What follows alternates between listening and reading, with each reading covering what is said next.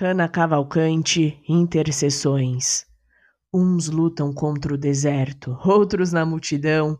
Todo poema é um fôlego de um rio interrompido pela desilusão, um encontro da palavra que não quer engessar estantes, que derrama explosiva a vida antes obstruída pelos poros do mundo, e o agora se realiza.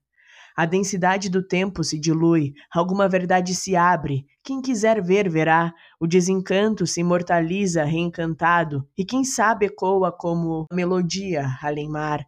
Mas que tarefa ingrata, da forma de palavra ao que nem mesmo tem razão, dar volume, cor e cheiro ao que nos toma por inteiro e não finda.